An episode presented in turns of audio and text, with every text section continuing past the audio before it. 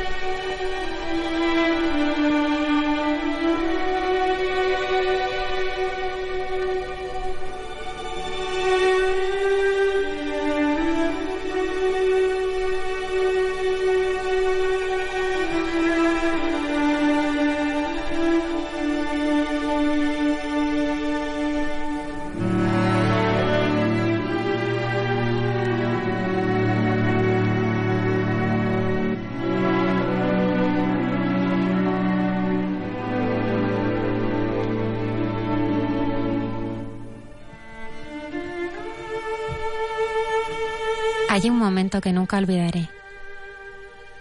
Solo quería estar a solas con ella. Le pregunté a las enfermeras si podían ayudarme a meter el sofá del salón en la habitación. Ellas tuvieron una mejor idea.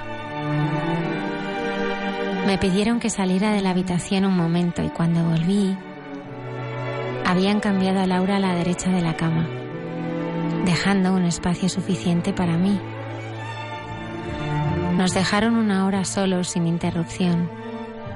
Cerraron las cortinas y las puertas y apagaron las luces. Acurruqué mi cuerpo contra el suyo.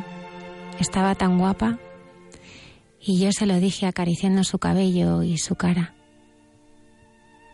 Fue nuestro último momento íntimo y tierno de marido y esposa. Y fue más puro que cualquier cosa que haya existido. Luego me quedé dormido. Recordaré esa última hora juntos el resto de mi vida. Fue el regalo de los regalos. De la carta de agradecimiento de Pedro a los trabajadores del hospital donde falleció su esposa Laura mientras esperaba un trasplante.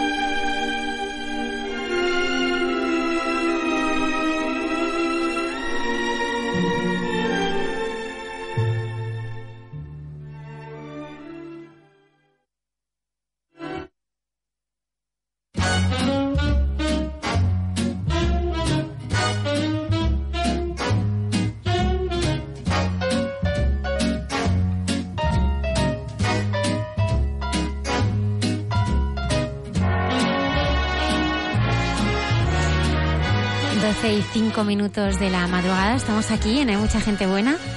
Bienvenidos a todos nuestros oyentes más fieles que nos siguen cada viernes aquí en Hay Mucha Gente Buena. Hoy, como siempre, el estudio repleto.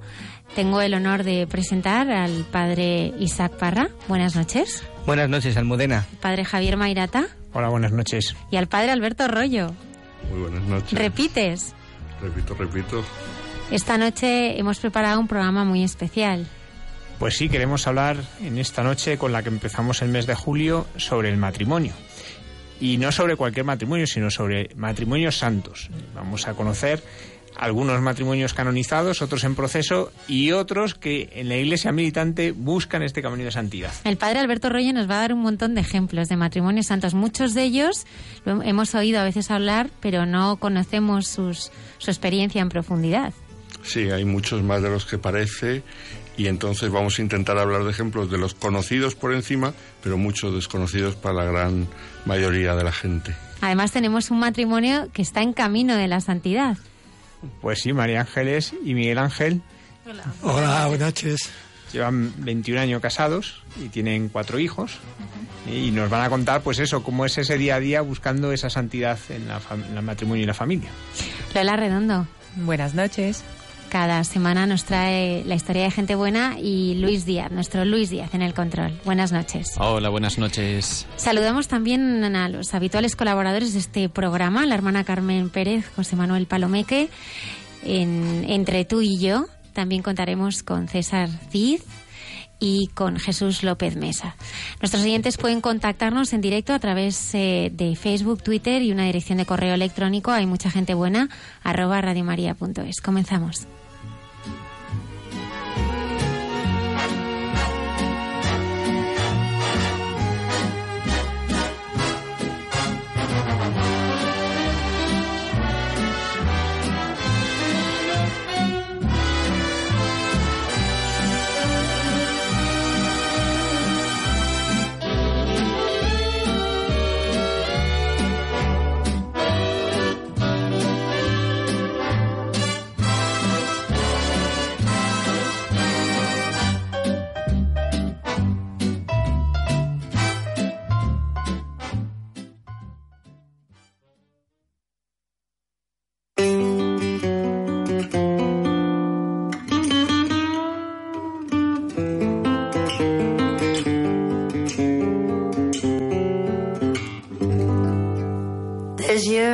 Font baisser les miens. Un rire qui se perd sur sa bouche. Voilà le portrait sans retouche de l'homme auquel j'appartiens.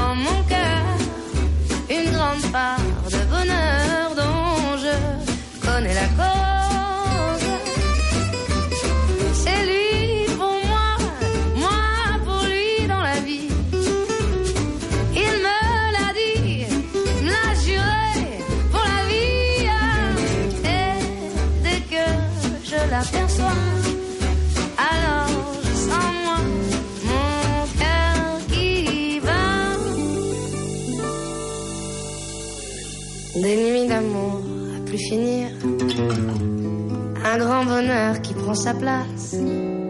Des ennuis, des chagrins s'effacent.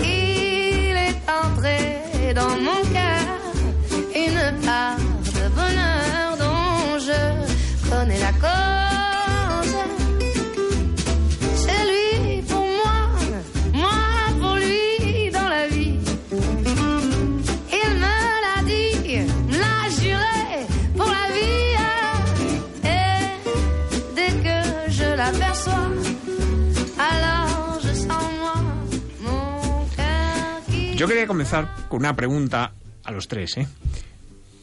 A veces cuando se habla de vocación matrimonial eh, parece que es algo que uno de repente, pues en la oración el Señor le da una iluminación de que ese es su camino. ¿Es así en la vocación matrimonial como es en otras vocaciones? Yo creo que deberían responder los que han sentido la vocación matrimonial directamente, porque teorías podemos dar, pero... Nosotros lo teníamos claro, que nuestra vocación era casarnos y fundar una familia, o sea, eso lo teníamos clarísimo. No sé si seremos un rara avis, pero yo cuando la conocí a María Ángeles en, en la facultad, el primer tema de conversación que tuvimos es que si se quería casar conmigo. Así, nada más Ah, sí, sí. Sí, claro. Luego tardamos nueve años, pero, pero efectivamente nuestro primer tema de conversación fue que si quería casarse conmigo. No éramos novios, no éramos nada. Yo estaba en el equipo de Robbie y yo decía que era mi novia y nadie se atrevía a acercarse a ella, claro. Yo era la novia del capitán sin saberlo. Sí. Sí, yo creo que cuando uno se toma en serio su vocación cristiana, esto es se da cuenta que, que la vida es una vocación. Esto es que el Señor nos puso en este mundo por una razón, que tiene un sentido en nuestra vida, que vivimos con un sentido, morimos con un sentido y todo conduce a- hacia el mismo fin, que es la santidad y la plenitud de la santidad, que es la vida eterna. Pues entonces se da cuenta que todo lo que vives mm, contribuye a esa santidad y lo que vives de modo más profundo en tu vida, como es eh, el estado de vida, el- lo que vas a hacer. No, no solamente el trabajo, que es una fuente de santidad, como además en el siglo XX se ha insistido mucho, el, trabajo como camino de santificación, sino algo todavía mucho más importante, que es el amor, en este caso el amor conyugal, es a la fuerza y ha sido querido por el Señor como un- una ayuda a ese camino de santidad. Entonces se plantea de un modo totalmente diferente el matrimonio, porque ya no es simplemente me enamoro, mm, el sentido del amor, queremos estar juntos, sino que me dais cuenta como cristiano que ese estar juntos es un caminar juntos hacia la santidad. Y eso surge espontáneo, pero de, de la persona que se da cuenta que su, toda, su, toda su vida es una vocación, una llamada del Señor. Se puede decir, de cierta manera, que el marido, la mujer, eh, son puerta del cielo para el otro. Sí, por supuesto, tienen que ser. Fijaos, me estoy acordando precisamente de un caso, ya entrando en casos concretos. El Papa Juan Pablo II eh, canonizó a una santa polaca que había sido eh, reina de Polonia, pero no a la famosa Santa Eduvigis, que reina de Polonia que ya hace mucho tiempo que era santa, sino a otra Santa Eduvigis que era de origen lituano, era una princesa lituana. Y entonces, ¿qué ocurrió? Que cuando llegó el momento de casarse, le presentaron posibles candidatos entre la alta nobleza europea. Entonces había varios príncipes. Mm, Y ella se dio cuenta que dentro de esos príncipes posibles candidatos para casarse, había solamente uno que era pagano, todos los demás eran cristianos. Y era un príncipe polaco, que era pagano y que era heredero del trono de Polonia. En aquella época Polonia no era cristiana. Y entonces ella dijo, si yo me caso con este príncipe, ella era una mm, católica mm, convencida, a ver si consigo convertirle y entonces de rebote se convierte toda la Polonia. Pero ella lo pensó así, eligió, eso aparece en el proceso de canonización, eligió casarse con el único que no era cristiano, con la idea de con la ayuda de Dios y porque sentía que el Señor la llamaba a convertir a su marido. Se casó con él, consiguió, las mujeres consiguen normalmente lo que quieren, consiguió que su marido se convirtiese, se bautizase y si hoy en día eh, Polonia es católica, él es el que fundó la Universidad Jagellónica, su marido, en Cracovia. Si hoy en día Polonia es cristiana, en gran parte se le debe a esta princesa lituana que a la hora de elegir no solamente se dejó llevar por lo que me gusta, lo que me apetece, es guapo, no es guapo, es simpático, sino que se daba cuenta que tenía que ser una puerta del cielo, su matrimonio tenía que ser una puerta para el cielo, no solamente para ella, para su marido, sino para un pueblo entero, como era Polonia. El padre Alberto Rollo, que es consultor de la Congregación para la Causa de los Santos, conoce bien pues santos que han llegado a los altares, como decimos, es decir, canonizados, porque es verdad que, que esto lo vemos, ¿no? Matrimonios que han sido puerta del cielo unos para otros, pero eh, generalmente cuando se habla de los santos canonizados, casi siempre se piensa más en fundadores, en papas, en religiosas, no tanto en matrimonios. ¿Hay muchos matrimonios canonizados? Pues os sorprenderíais de daros cuenta cuantísimos hay, además en todas las épocas. Es impresionante.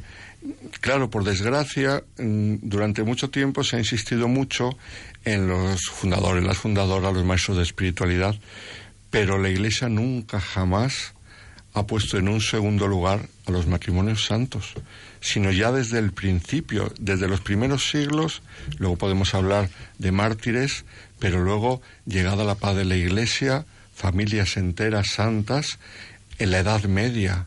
Es impresionante. Si queréis, luego nos vamos parando poco a poco. Ejemplos tenemos en la Edad Media de matrimonios santos el único momento en el cual a lo mejor se ha descuidado un poco la figura de los matrimonios santos ha sido en la época de la contrarreforma, porque como los protestantes insistían tanto en, el pueblo sacerdotal, en sacerdocio de los fieles y en la iglesia mm, no jerárquica, entonces reaccionó la iglesia católica destacando mucho figuras de sacerdotes y de religiosos. Y entonces, eh, en esa época hay menos ejemplos, pero luego ya en, la- en- nuestros tiempos, en la iglesia contemporánea, muchísimos. Y no solamente que ya están en los altares, sino que en proceso, siervos y siervas de Dios, matrimonios, hay decenas y decenas, hay muchísimo. Sería interesante, padre Alberto, si nos pudiera contar un poco cómo hace la Iglesia para probar que un matrimonio ha sido santo. ¿Es el mismo proceso que se utiliza para los demás cristianos o es un proceso diferente? Fijaos, seglares santos en los altares hay muchísimos. Bueno, la multitud de la que habla eh, San Juan en el Apocalipsis, de toda la lengua, pueblo, raza y nación, pues es que eso se cumple, claro. Y como la Iglesia Católica, la inmensa mayoría de los católicos son mm, matrimonios, pues se cumple. Matrimonios santos hay muchísimos. Y de ellos, en los altares, como digo, hay muchos más de lo que la gente cree. Y creo que es muy bueno conocerlos porque animarán a, a tantos matrimonios que se darán cuenta como en cualquier circunstancia, incluso en las peores circunstancias, se puede santificar y vivir la vida cristiana en plenitud, que al fin y al cabo eso es la santidad. Pero cuando se trata de los altares, entonces, el que lleguen a, los altares, esto es a la beatificación, a la canonización, una pareja, quiere decir que han sido ya venerados por la gente, lo que se llama la fama de santidad o fama de martirio. A la base de cualquier proceso de canonización está la fama de santidad. Esto es, la gente normal, el pueblo de Dios, reconoce, porque tiene, claro, para esto un sentido especial el pueblo de Dios, para reconocer la santidad, la auténtica santidad de la santidad falsa, reconoce que en un matrimonio concreto se, se ha dado esa santidad. Y entonces, ¿eso cómo se demuestra? Sobre todo por las visitas a la tumba, porque se encomiendan a su intercesión y porque dicen que han recibido favores. Entonces, eso pasa con cualquier mm, fiel cristiano camino de los altares. Pero cuando se trata de un matrimonio, la iglesia es muy cuidadosa, porque no es lo mismo santificarte en el matrimonio que santificarte como matrimonio.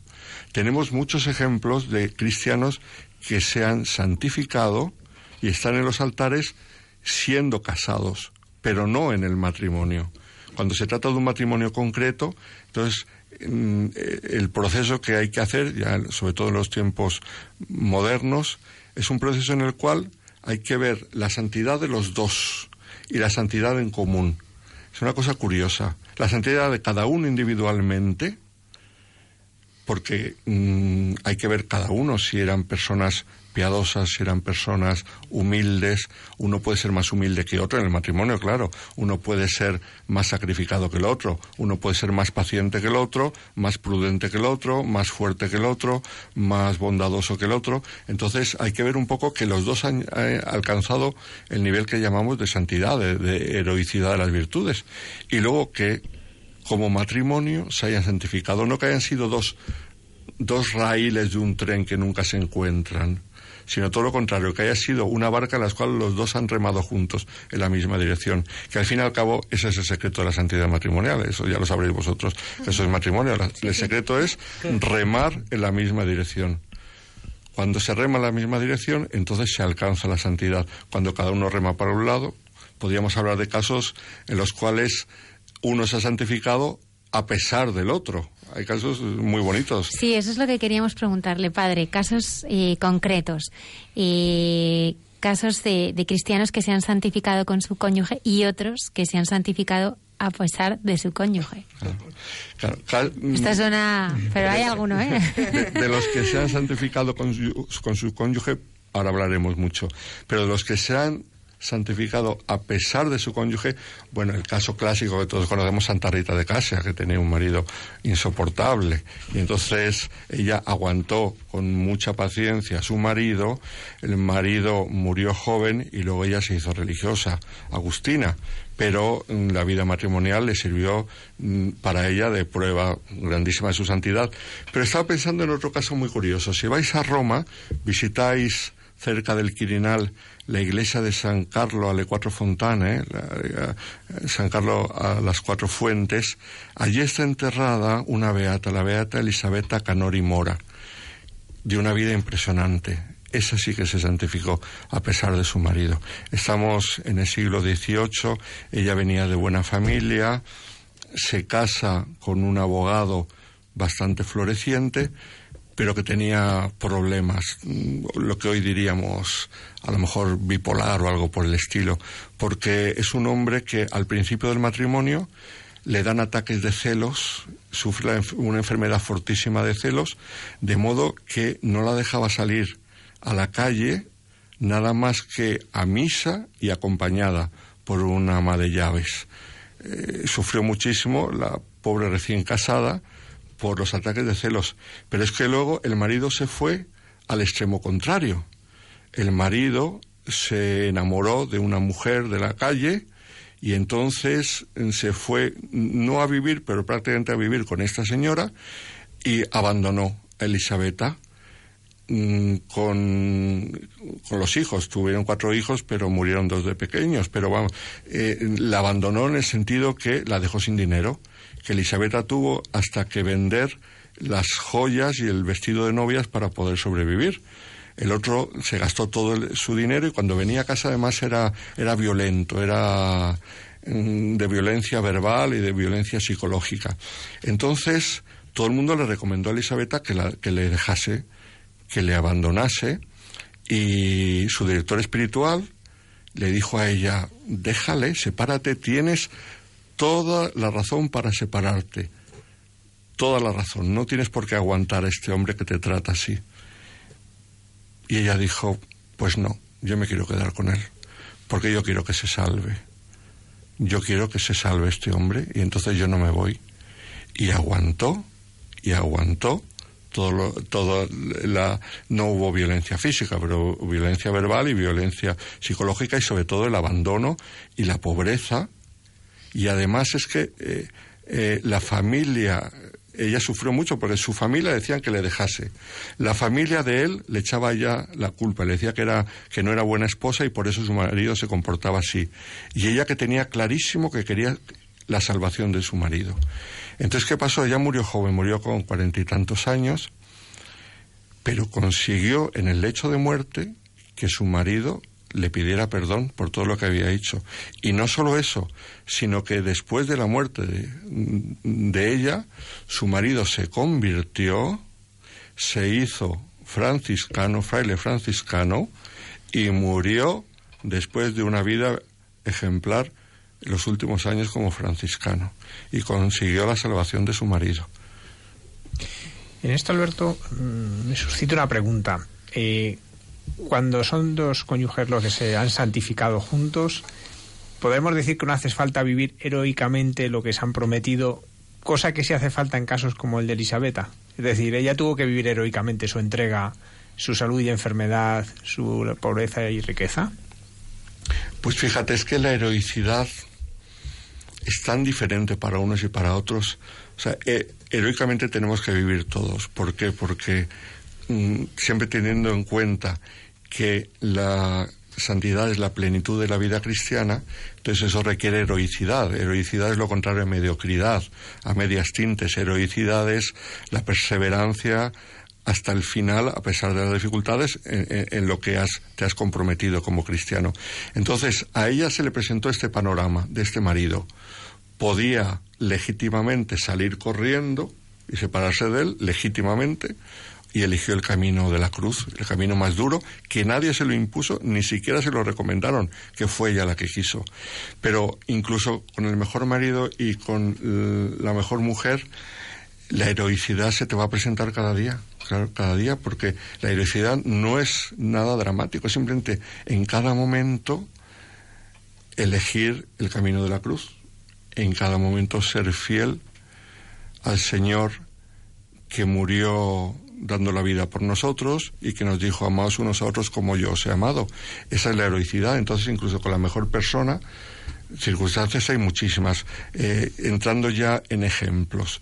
Por ejemplo, vamos a la iglesia primitiva, nos vamos a, a la región de Panfilia, en la actual Turquía, de los primeros matrimonios santos que tenemos como constancia.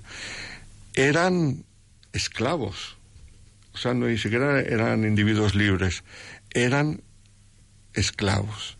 Y entonces su amo se entera que eran cristianos y su amo tenía derecho a imponerles que renunciasen a la religión porque era, era el dueño de sus vidas. Y entonces ellos se niegan, se niegan en ese, en ese momento, se les presenta el decir, obedezco a mi esclavo, que la ley me obliga a obedecer a, mi esclavo, perdón, a mi, a mi dueño, obedezco a Jesucristo. Su dueño mm, les condena a ser eh, azotados. Les azota porque tiene derecho, porque era el dueño. Y ellos siguen RQR y se les, se les amenaza con eh, echarles en un horno encendido, como nos cuenta el materiólogo romano. Y entonces ellos tienen que elegir y además les amenaza con eh, echarles al horno encendido con sus hijos, Ciríaco y Teódulo. Y la familia se reúne y dice, ¿qué hacemos? ¿Vivimos o vivimos en Cristo? Y su dueño les arroja al horno encendido, en donde entregaron en el siglo segundo sus almas a Dios. Entonces, este es el, primer caso que conocemos de matrimonio santo venerado por los cristianos como santo, santo de altar, por decirlo así. Es el primero. Pues ahí ya se ve cuál es la heroicidad, elegir entre una cosa u otra, elegir. No eran dueños de su vida porque eran esclavos y aún así se rebelan pacíficamente contra el dueño porque tienen a un dueño más grande que es Jesucristo. Y, en general en todos los casos, ahora podemos ver más casos, eh, la heroicidad es elegir, elegir entre el camino mejor que es el de Jesucristo o elegir el camino sencillo que suele ser el de cualquier otro camino que se te presenta por delante. Padre Alberto antes nos decía cómo, eh, quitando la época de la Reforma Católica, eh, lo que mucha gente llama contrarreforma también, ¿no? Que fue una época que se, santi- se- hubo menos canonizaciones. Pero hay una época en que... De seglares. de seglares, ¿eh? pero ha habido alguna época en que la santidad matrimonial ha brillado con un especial esplendor, que ha habido una conciencia más clara de ello y por tanto también se, ha habido más canonizaciones. Aparte de los tiempos actuales, sí, la Edad Media. La Edad Media es impresionante, la de casos que tenemos. Hombre, nosotros madrileños no tendríamos ni que dudar de ello porque tenemos a San Isidro Labrador y a su mujer Santa María de la Cabeza. Háblenos un poco de ellos, porque es verdad que son santos muy, muy venerados, pero no todo el mundo conoce, bueno, pues los motivos de su santidad y cómo vivieron. Pues es un ejemplo muy bonito, porque cuando se habla de santos, es que en la Edad Media, sobre todo los grandes santos de la Edad Media que tenemos, son príncipes, reyes, emperadores y emperatrices, gente de mucho nivel. ¿Y eso por qué? ¿Porque pagaba la familia para que les hiciesen santos? No, normalmente porque el pueblo estaba muy agradecido. Cuando distinguía la santidad, claro, entre un rey santo y un rey que no lo es, se nota mucho la diferencia entre, claro, un, yo que sé, Enrique VIII de Inglaterra o, o yo- o- o, por ejemplo, eh, no sé, Pues no Santa, Isa-. Santa Isabel de Hungría, o San Fernando, o cualquiera de estos, o San Enrique II, emperador, hay mucha diferencia. Entonces el pueblo estaba muy agradecido y, y por eso pedían que, que se les declarase santos. Pero es que San Isidro Labrador era un agricultor y pobre, no tenía sus tierras. Él se pasó toda su vida cultivando tierras de otros.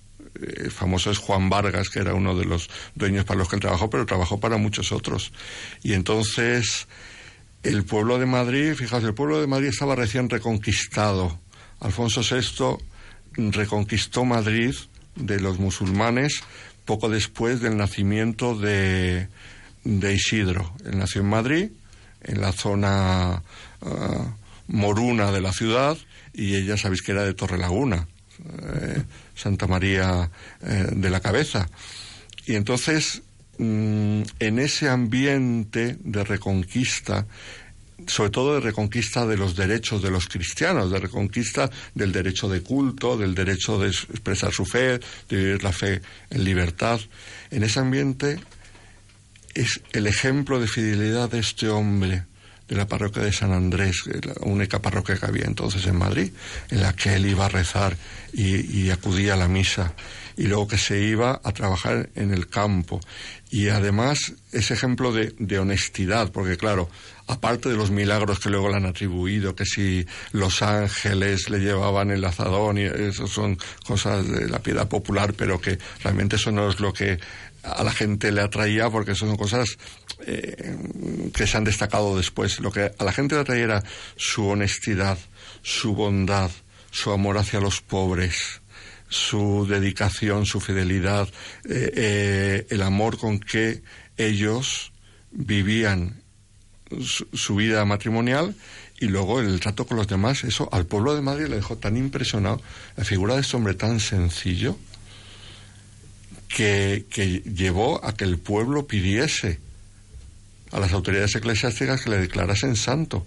Pero la grandeza de este hombre es que en su sencillez y su pobreza, porque fue un hombre que nunca tuvo dinero, que siempre trabajó para otros, no tenía ni, ni tierras ni nada, el que la gente le quisiera tanto, eso me recuerda a otro ejemplo, que no tiene nada que ver, que nos vamos a ir a Nueva York, en el siglo eh, XIX, Pierre Toussaint está enterrado en la Catedral de San Patricio, debajo del altar mayor. ¿Quién era Pierre Toussaint? Pierre Toussaint era un esclavo, había nacido en Haití como esclavo. Y entonces una familia de Nueva York eh, le había comprado como esclavo cuando era muy jovencito, se habían dado cuenta que el hombre valía, que tenía dotes intelectuales, entonces no le pusieron a trabajar en el campo, sino a trabajar con la familia allí en Haití. A finales del siglo XVIII hubo en Haití una revolución de los esclavos y entonces tuvieron que huir muchos extranjeros.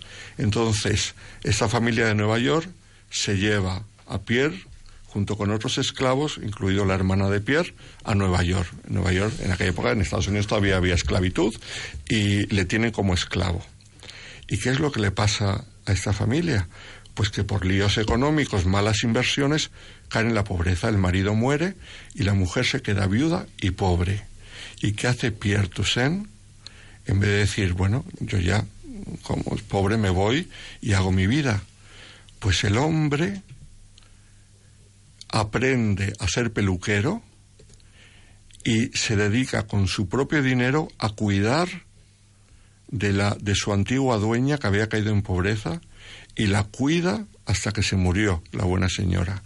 Y entonces el hombre se convirtió en el más famoso peluquero de Nueva York de su época. Fijaos que en aquella época había un grandísimo anticatolicismo en Nueva York y él juntaba las dos cosas, que él era negro y católico, que en aquella época eh, en Nueva York era lo peor que podía ser, negro y católico. Y se hizo el peluquero más famoso de Nueva York, que toda la alta sociedad de Nueva York, judíos, protestantes, todos querían ir, y dejó una, dejó una huella que todos le llamaban el santo, ya en vida. Entonces, fijaos, otro pobre, como dice San Pablo, que enriquece a muchos. Lo mismo que San Isidro, pobres que enriquecen a muchos. Eh, Esto es la grandeza de la vida cristiana. Existen también matrimonios mártires, ya hemos escuchado uno de ellos. Eh, hay otros, muchos que han, asesin- han sido asesinados juntos. ¿Podrías ponernos algún ejemplo? Bueno, el otro día leí un ejemplo que me impresionó mucho. Aquí es solamente la madre con las hijas. Eh, esto a los valencianos les gustará porque fue beatificada hace unos años la beata María Teresa Ferragut Roig, de 83 años, una mujer de acción católica, ejecutada después de ver cómo mataban a sus cuatro hijas monjas que ella ocultaba en su casa. Las hijas eh, María Jesús, María Felicidad, María Verónica, eh, y falta una. Eran clarisas capuchinas. Y entonces, ah, bueno, tres clarisas capuchinas y Josefa, que era Agustina Descalza. Entonces, cuando eh, los milicianos entraron en la casa para llevarse a las cuatro hijas religiosas, ella dijo, allá donde van mis hijas, allá voy yo. Y dijo que ella se iba con sus hijas. Con 83 años, ella era la que les animaba a las hijas y les decía, hijas mías, no temáis, esto es un momento y el cielo es para siempre. Y murió la buena señora, eh, fusilada por los milicianos, con 83 años, por el único motivo de ser madre de cuatro religiosas. Este es un ejemplo hermosísimo de la actualidad. Tenemos también, por ejemplo, de, los tiempos del nazismo, eh, están en proceso de canonización. Los siervos de Dios, Joseph Ulma y su mujer Victoria, embarazada, y sus seis hijos, los seis asesinados por los nazis por haber escondido en su casa a ocho, judí- a ocho judíos durante la Segunda Guerra Mundial. Esto me recuerda a una película que han estrenado ahora, la de La Casa de la Esperanza, que es una... me ha gustado mucho, es una cosa curiosa porque mm, no se nota que es un matrimonio cristiano, no lo dicen, hasta que nace una hija. Y entonces dice eh, el, el el hermanito mayor, dice, "Ay, se va a llamar Teresa, como la santa. Cuando dices eso, te das cuenta que es un matrimonio cristiano, si no, no hubiesen hecho ese comentario. Y entonces explica, la película es de todos los judíos que salvaron durante la Segunda Guerra Mundial. Eh, mm, mártires tenemos, en toda la historia de la Iglesia, tenemos mártires, diríamos, del primer matrimonio, mm, que conocemos canonizado como matrimonio, que había sido mártir allí, en la zona de Turquía. De los primeros siglos tenemos muchos, muchísimos. Por ejemplo, en el actual Argelia, los santos mártires Severiano y Aquila, que, esposos que fueron quemados vivos. En Damasco, en Siria, la pobre Siria con lo mm, sufrida que está hoy en día. Tenemos a los santos mártires Pablo y Tata, cónyuges con sus cuatro hijos, que acusados todos ellos de ser cristianos, entregaron su espíritu a Dios, atormentados con, azotes y otros suplicios. Pero luego además tenemos entre los mártires del Japón, tenemos también, en el siglo XVIII, tenemos matrimonios. Mártires de Brasil, también en el siglo XVIII, tenemos matrimonios. Mártires eh, más actuales, de- hay muchos. El fenómeno del martirio, que de modo transversal acompaña a la Iglesia durante todos los siglos, mm, mm, conlleva el ejemplo de muchísimos matrimonios, muchos. Me impresionó mucho el- los padres de don Gavino, el que fue arzobispo de Oviedo, cuando lo detienen a él para llevarlo, vamos, lo llevaban detenido. La mujer, sabiendo dónde lo llevaban, quiso ir con él. Sí. Y, y él dijo, no, no, yo voy contigo. Y les mataron a los dos. Yo quería dar algún ejemplo mm, de, marti- de, perdón, de matrimonios contemporáneos, alguno que le va a gustar a Isaac concretamente. Del Padre Pío. Fijaos, entre, eh, entre los muchos ejemplos que tenemos hoy en día, que podemos hablar, eh, si queréis, ahora en España y en extranjero, hubo ah, un- una pareja de novios que en el año 1924, ella tenía 17 años y él era mayor, tenía 38. Y entonces tuvieron dudas de si el matrimonio iba a funcionar, porque ella tenía 17 y él tenía 38 años. Entonces eran italianos y acudieron al Padre Pío.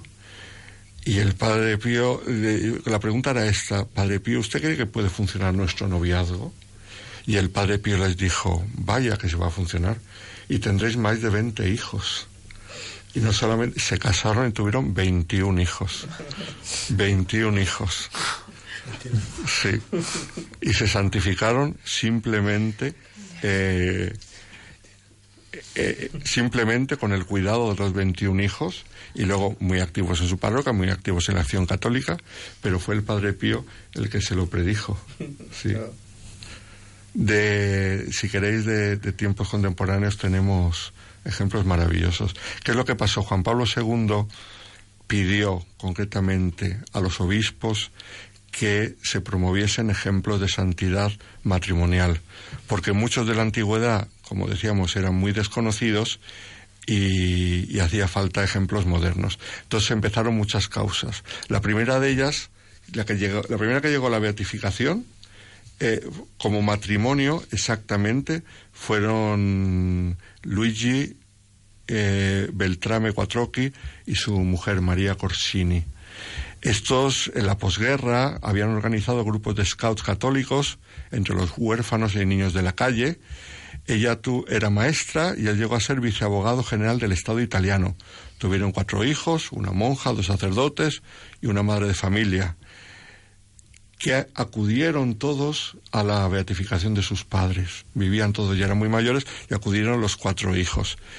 Y, y, decían, decían, entre mamá y papá se dio una especie de carrera por crecer espiritualmente, uno de sus hijos. Y luego ya los siguientes que fueron beatificados como matrimonio fueron los padres de Santa Teresita del Niño Jesús, que como sabéis perfectamente eh, tuvieron nueve hijos, de los cuales cuatro murieron siendo pequeños, otros cinco fueron religiosas, se hicieron monjas, y de lo cual decía eh, Santa Teresita el Niño Jesús, Dios me ha dado un padre y una madre más dignos del cielo que de la tierra. Ahí sabéis la anécdota que a nuestro vicario general, a José María Bendaño, le, le gusta mucho eh, contar. Y es que Santa Teresita el Niño Jesús se llama Teresa el Niño Jesús y de la Santa Faz. Y entonces esto es por ella era la favorita de su padre. Su padre tenía muchísimo cariño, eso lo cuenta ella en la, historia de, del alma. Y cuando ella se enteró que su padre estaba enfermo, ella ya era, ya era monja y desde el Carmelo se entera que su padre estaba perdiendo la cabeza, que estaba perdiendo la cabeza y tuvo que estar recluido en lo que entonces era un manicomio, en un sanatorio psiquiátrico durante un tiempo. A ella le dio un sufrimiento tan grande de saber que su padre estaba recluido en un sanatorio psiquiátrico, un sufrimiento tan grande que ahí es cuando ella añadió al nombre de Santa Teresa del Niño Jesús lo de la Santa Faz, porque se acordaba de la faz eh, sangrante y dolorida de nuestro Señor al, al, conocer los sufrimientos de su Padre. Esto es una cosa muy hermosa que cuenta Santa Teresa del Niño Jesús. Además es muy significativo que en este caso hay una enfermedad mental, es decir, sí. que la enfermedad mental no ha supuesto un menoscabo para poder ser reconocido como santo por la Iglesia, ¿no? Que a veces parecería que el enfermo mental, bueno, pues ya está, ya ya bastante tiene con su enfermedad. Y sin embargo, esto también es una realidad muy consoladora, pues para tantas personas enfermas, pues que, que todos los días tienen que lidiar por la, con la medicación para poder estar un poco mejor, pues también ver que hay para ellos un camino de santidad, que es real. Claro, sí, sí. Es que la santidad es para todos, no solo para los sanos, sino para los sanos, para los enfermos, para todos. Esto es la hermosura de la vocación cristiana, que es todo, para todos se adapta a cada persona como un guante se adapta a la mano, en las circunstancias en las que tengas, sean las que sean. Dentro de todos estos santos hay, bueno, claro, hay de todo tipo de profesiones, hay de todo. ¿Hay alguna profesión que destaque dentro de estos caminos de santidad o...? Alguna profesión no. Fijaos que hemos hablado ya de, San Isidro Labrador, que era mm, labriego hemos hablado de un peluquero en Nueva York, hemos hablado de, de, otros matrimonios. Fijaos, tenemos uno de los casos más hermosos de los tiempos actuales, es el Beato Carlos de Austria y su mujer, que hoy en día está en proceso de canonización, la sierva de Dios, eh, cita de Borbón y Parma. Es el último emperador cristiano, el último emperador que era emperador de Austria, austrohúngaro.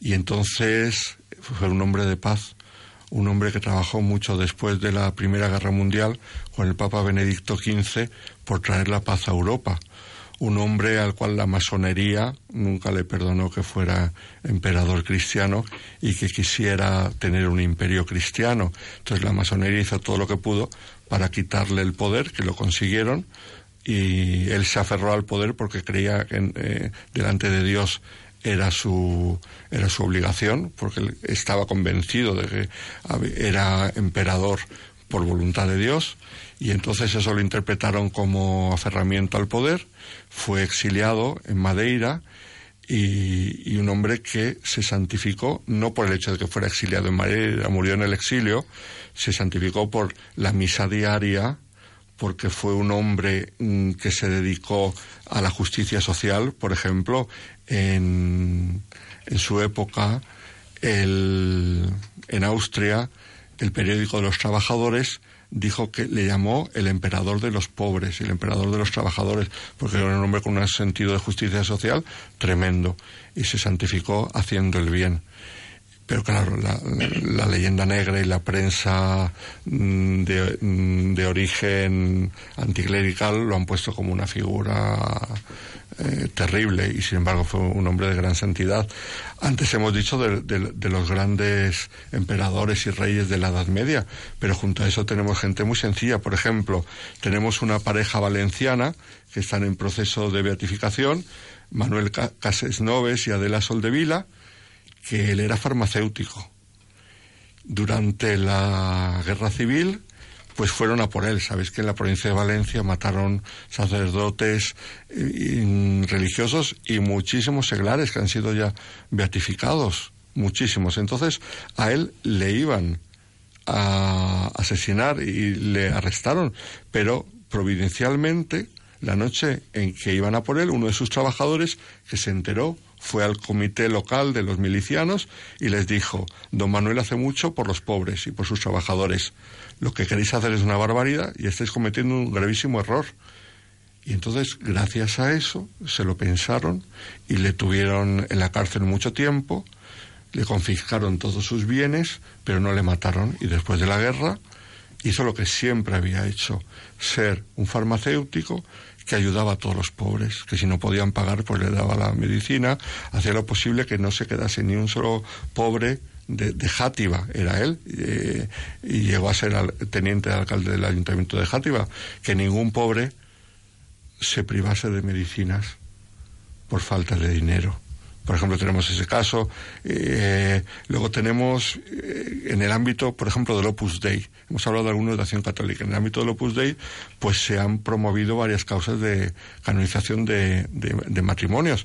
Por ejemplo, uno que fue un gran médico, uno de los fundadores de la Facultad de Medicina de la Universidad de Navarra y de la Clínica Universitaria, Eduardo Ortiz de Landázuri, con su mujer Laura. Y luego tiene, hay otro matrimonio, el matrimonio Alvira, Paquita y Tomás Alvira, que él era doctor en ciencias químicas, investigador del CSIC y catedrático del Instituto de Ciencias Naturales. O sea que tenemos toda la posibilidad de, de cualquier tipo de trabajo, porque realmente en cualquier tipo de trabajo honesto se puede santificar uno. ¿Está abierto el proceso de beatificación de Balduino, de Bélgica? No, no, porque se le pidió consejo al gobierno eh, belga y dijeron que no, que lo veían, fue un poco controvertido por aquello de lo de- que supuso afirmar el aborto.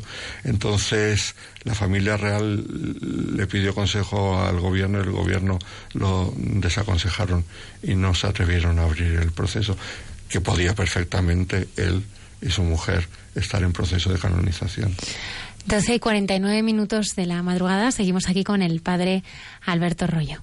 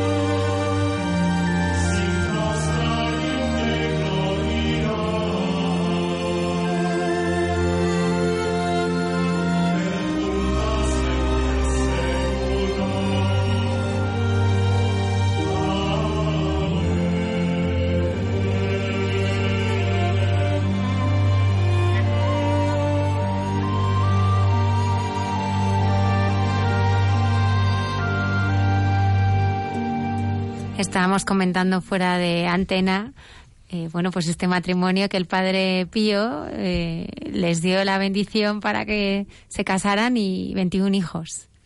21 hijos, sí. Otra anécdota del padre Pío. Sí, pues mira, cuando yo fui a estudiar a Roma, cerca de donde yo vivía, y sobre el Padre Pío, había una cafetería. Y entonces, yo entonces no conocía al Padre Pío, esto estoy hablando de hace muchos años, y no era tan famoso el Padre Pío, ni había sido beatificado, y entonces el proceso de canonización estaba empantanado un poquito por los fenómenos místicos del Padre Pío y tal. Y en España, desde luego, no era casi conocido el Padre Pío. Y a mí me llamaba la atención porque en la cafetería a la que yo iba de vez en cuando a tomar un café con los amigos, tenían una imagen, una estampa del Padre Pío. A mí me sonaba que era un santo italiano. Entonces, ya cuando conocí un poco más al dueño, que era el que estaba allí en la caja, le dije, ah, pues mire, usted tiene una foto de, de un santo italiano. Dice, sí, el Padre Pío. Dice, pero si yo tengo esta tienda por él. Y le digo, ¿y eso? Dice, sí, yo cuando, mm, después de la Segunda Guerra Mundial, yo era un jovencillo, no tenía trabajo, imposible encontrar trabajo, y me fui al sur a ver al Padre Pío. Y entonces le dije, Padre Pío, yo no tengo trabajo, eh, no sé qué hacer. El Padre Pío le dice, tú lo que tienes que hacer es abrir una cafetería y pastelería. Y yo le dije, pero Padre Pío, pero yo no sé, ni soy pastelero, ni sé cómo hacer eso. Y entonces me volví a mi casa y no lo hice. Y seguí en paro. Y seguí en paro y no encontraba trabajo. Hasta que volví al Padre Pío. Y en cuanto me vio el Padre Pío, lo primero preguntó, ¿has abierto la cafetería? Y le, y le dije, pues no. Y me dijo el Padre Pío, y por eso no tienes trabajo, ¿verdad? Y entonces ya me dio tanto corte que me volví a Roma, hice todo lo posible para abrir una, la cafetería, abrir una cosa pequeñita, abrir una cafetería grandísima, y tenía ya varias sucursales por Roma. y había sido el Padre Pío el que le había dicho que tenía que abrir la cafetería, y por eso tenía ahí la imagen del Padre Pío. Sí, era es- estas cosas típicas del Padre Pío, pero reales.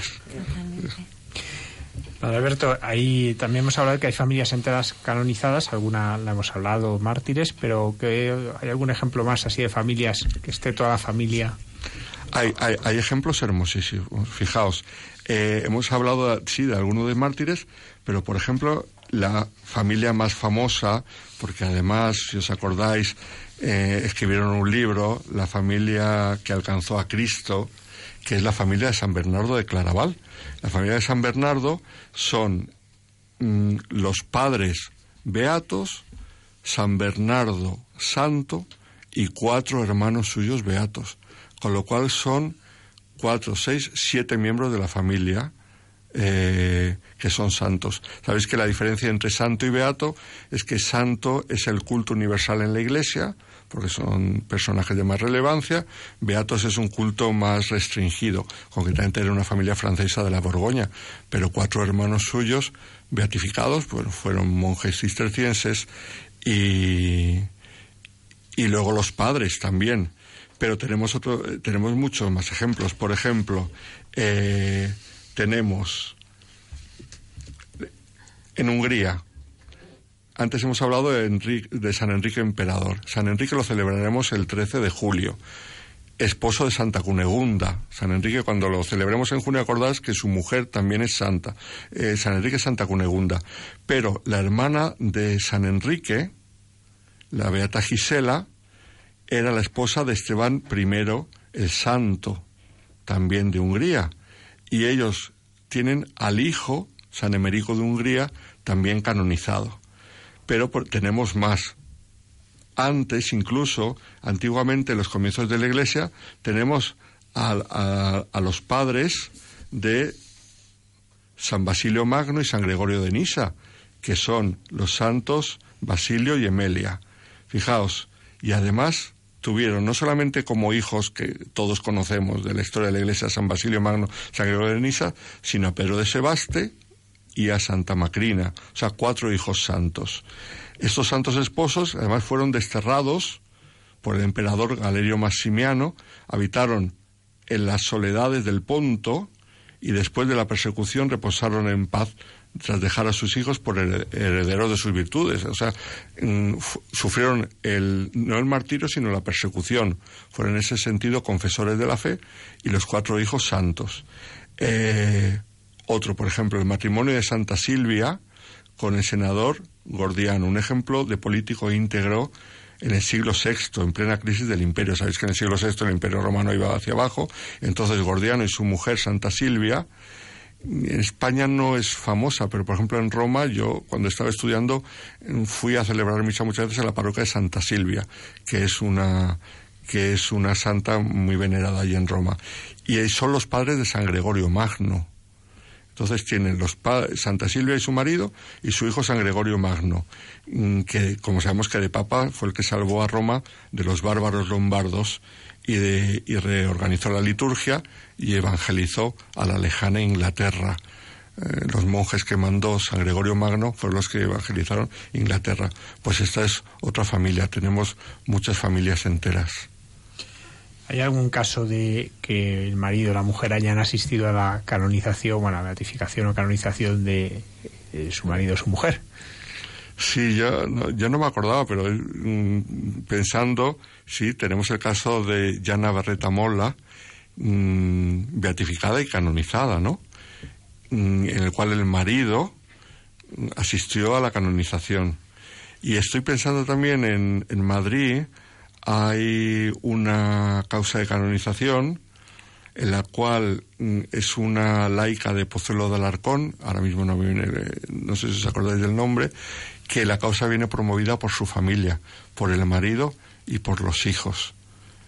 Y lo que no sé si llegará el marido a vivir para la beatificación, pero el caso más famoso sí es el de...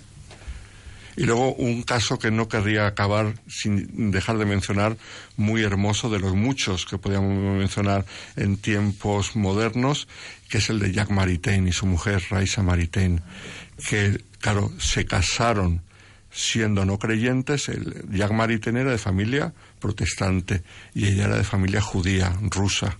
Entonces se casaron siendo no creyentes, siendo ateos, juntos se convirtieron juntos se hicieron santos. Y están los dos en proceso de canonización. Uno de los grandes filósofos del siglo XX, Jacques Maritain. La verdad es que es todo, todo un despliegue de nombres y, y- y sobre todo que uno se da cuenta que pues que realmente no conocemos mucho. Al principio está a punto de decir, venga, vamos a ver a ti- a- en- aquí entre los que estamos a ver cuántos sacamos. ¿no? Pero yo, bueno, vamos a dejarlo. No, no vamos- no vamos a quedar demasiado bien.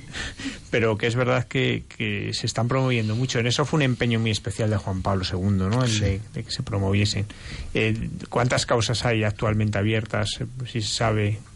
De matrimonios. De matrimonios. Pues es impresionante, hay varias decenas. Yo tenía aquí una lista que había, que había conseguido sacar, pues habrá como poco, como poco 30 causas de distintos países. ¿Hay alguna de estas que, que- que a usted le haya llamado especialmente la atención?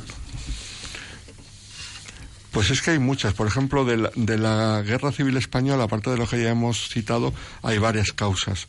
Estaba fijándome en una de Toledo, en otra de Cuenca, y estos son ejemplos hermosos porque a nosotros nos pillan muy cercanos. Y luego muchas de Latinoamérica, muchas. Por ejemplo, eh, de Venezuela. Hay una causa que él era venezolano, ella era colombiana y son los fundadores del el movimiento familiar cristiano. Este, eh, un personaje muy, muy conocido en Venezuela y además con los tiempos que corren que ven- podría venir muy bien el ejemplo para el país en el que están sufriendo tanto. Y, y otros muchos más nos podríamos ir.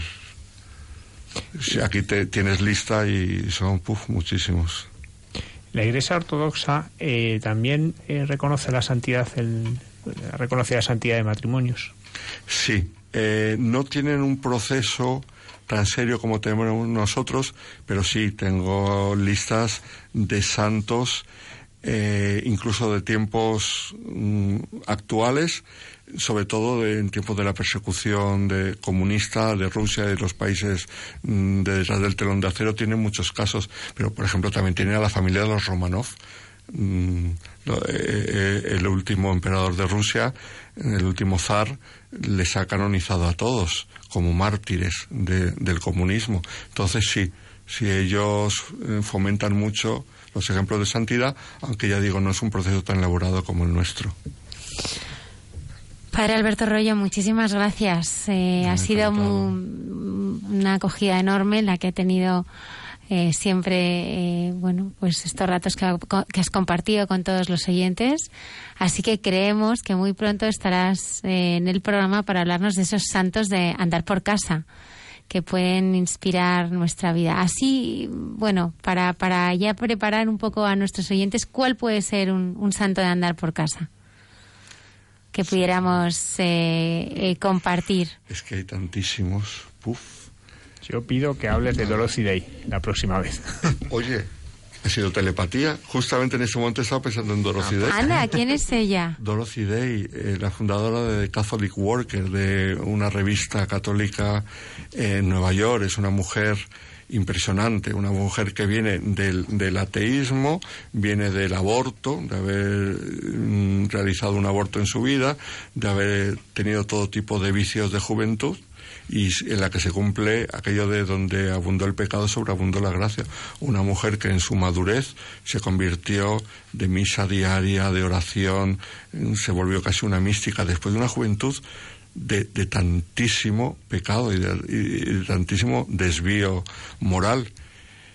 Y ahí se cumple también lo que dice el Papa Francisco, que a mí me encanta esa frase, es muy, muy de la tradición jesuita, que no hay un santo sin un pasado, ni un pecador sin un futuro. El caso de Dorothy Day ya lo trataremos. Pues muchísimas gracias, Padre Alberto Rollo. Espero que muy pronto estés también aquí con nosotros en Hay Mucha Gente Buena, compartiendo estos testimonios eh, de santos que para nosotros son tan inspiradores. Gracias a Muchísimas vosotros. gracias.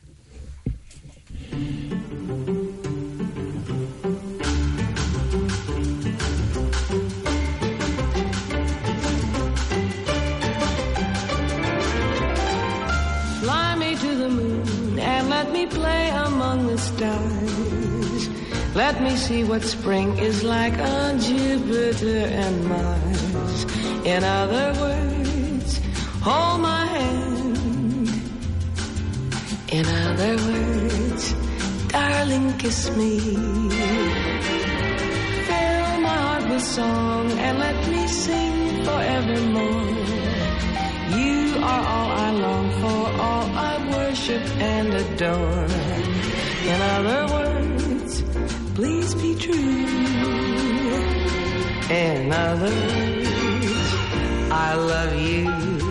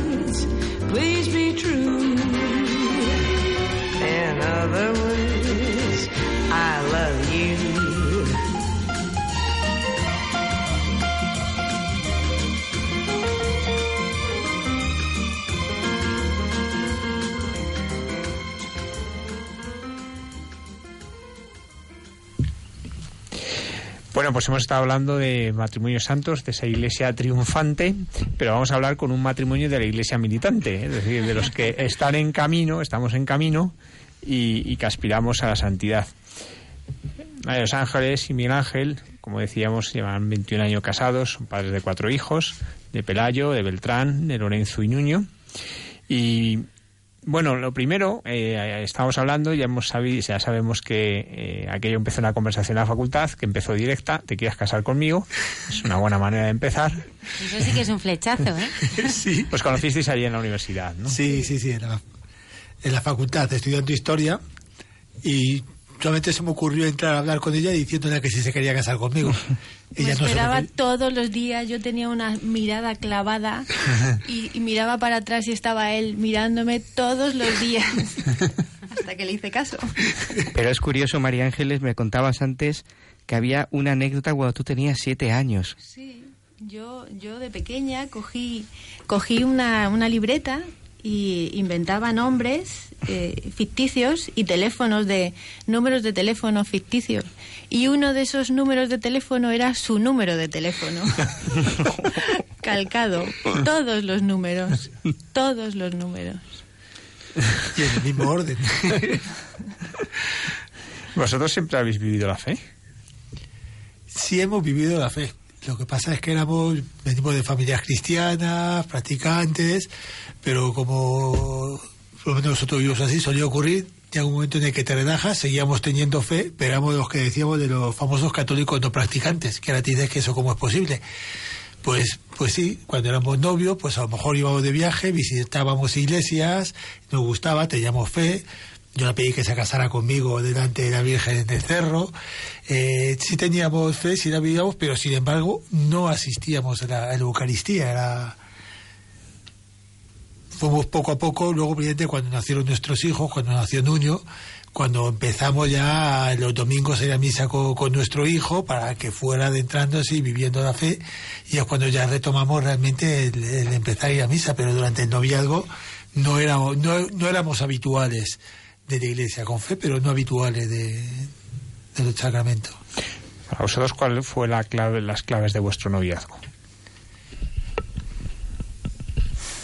Yo el, el noviazgo siempre me lo tomé, mm, evidentemente me, me parecía una persona excepcional y yo lo que quería era estar con ella. Eh, yo me acuerdo, estábamos efectivamente del, del equipo de rugby y nos íbamos a celebrar los terceros tiempos y yo elegí a los terceros tiempos porque lo que me apetecía era estar con ella o salíamos entre los hermanos y también empecé a distanciarme porque lo que me apetecía era estar con ella y no es no era una renuncia, no era una renuncia a estar con mis amigos, ni a estar con mis hermanos, ni muchísimo menos. Era que yo lo que quería era mi tiempo libre, era estar con ella. Yo entendía el noviazgo como que todo mi tiempo era para ello. Yo si tenía un momento de alegría tenía que ser con ella y si tenía un mal momento tenía que compartirlo con ella. Y así sigue siendo. Yo es como he interpretado siempre lo que era la relación de pareja y, y así la he vivido siempre. A mí me atrapaba eso. A mí me atrapaba. Yo, yo voy más al tran-tran. Yo no, no me planteo nada. Yo voy así. Y él me, me aducía. Y quedamos el sábado y quedamos el domingo. Y no, el domingo ya no. El domingo, sí, sí, el domingo también. Y hasta hoy. ¿Y qué recordáis, qué momento así recordáis mejor del día de vuestra boda? O sea, ¿Hay algún momento así que uno recuerda con especial fuerza? Yo del día de, de la boda no especialmente. Yo sí, te, yo sí tengo una imagen que la tenemos en la mesa del salón, que es una foto nuestra mirándonos con, con una cara de, de querernos muchísimo. Como se están mirando que- en este momento. Y que quiero que lo vean nuestros hijos todos los días, para que ellos sientan eso también, para que lo vean. Sí. Yo fue en el momento de ponernos los anillos, tengo unos dedos bastante nudosos y, y no me entraba el anillo. Y entonces ella estaba apretando, encima era un 16 de agosto, con lo cual tampoco el dedo iba suave. Y entonces hay una imagen que yo siempre le he recordado y que encima la, la, la cogió bien el fotógrafo, que era no entraba. Ella en ese momento me miró hacia arriba con una cara de decir, no puedo, con unos ojos muy grandes y es una mirada que tengo, que tengo clavada.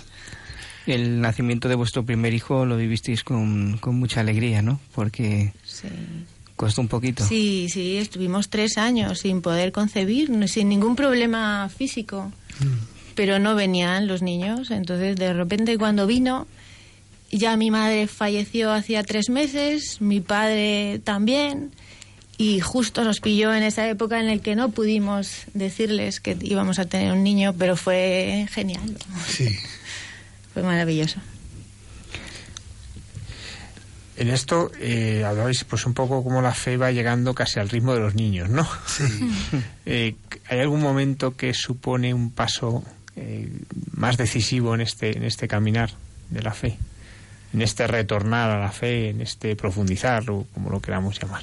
En, en el ámbito de la familia sí hubo, hubo uno claro, que fue el con Pelayo, con nuestro hijo pequeño, que a los tres años le, diagnosticaron leucemia. Y, y evidentemente es un momento que, que cuesta que cuesta mucho, pero que también gracias a Dios parece que nos fue ayudando y encaminando para para integrarnos en la iglesia. Nosotros, como decíamos, habíamos vivido la, la fe siempre de una manera relajada, por decir de alguna manera. Nos íbamos adentrando, ya éramos de, de misa dominical, eh, fuimos a la JMJ, fuimos a, a la jornada de la familia en Milán, empezamos, y parece que, que vino todo seguido. Vino la JMJ, empezamos a conocer gente, a Milán, conocimos más gente, fuimos a un encuentro de familia de la diócesis de, de Getafe en Tortosa, conocimos todavía más gente, y justo a la vuelta de Tortosa es cuando diagnostican a, a Pelayo la leucemia y, y es sentir la inmensa fuerza de la oración de la iglesia como no es una palabra, es decir, es cuando tú pasas de que alguien te hable de la oración y de la fuerza de la oración y tú oyes palabras sin darle más importancia y pasas a sentirlas en primera persona.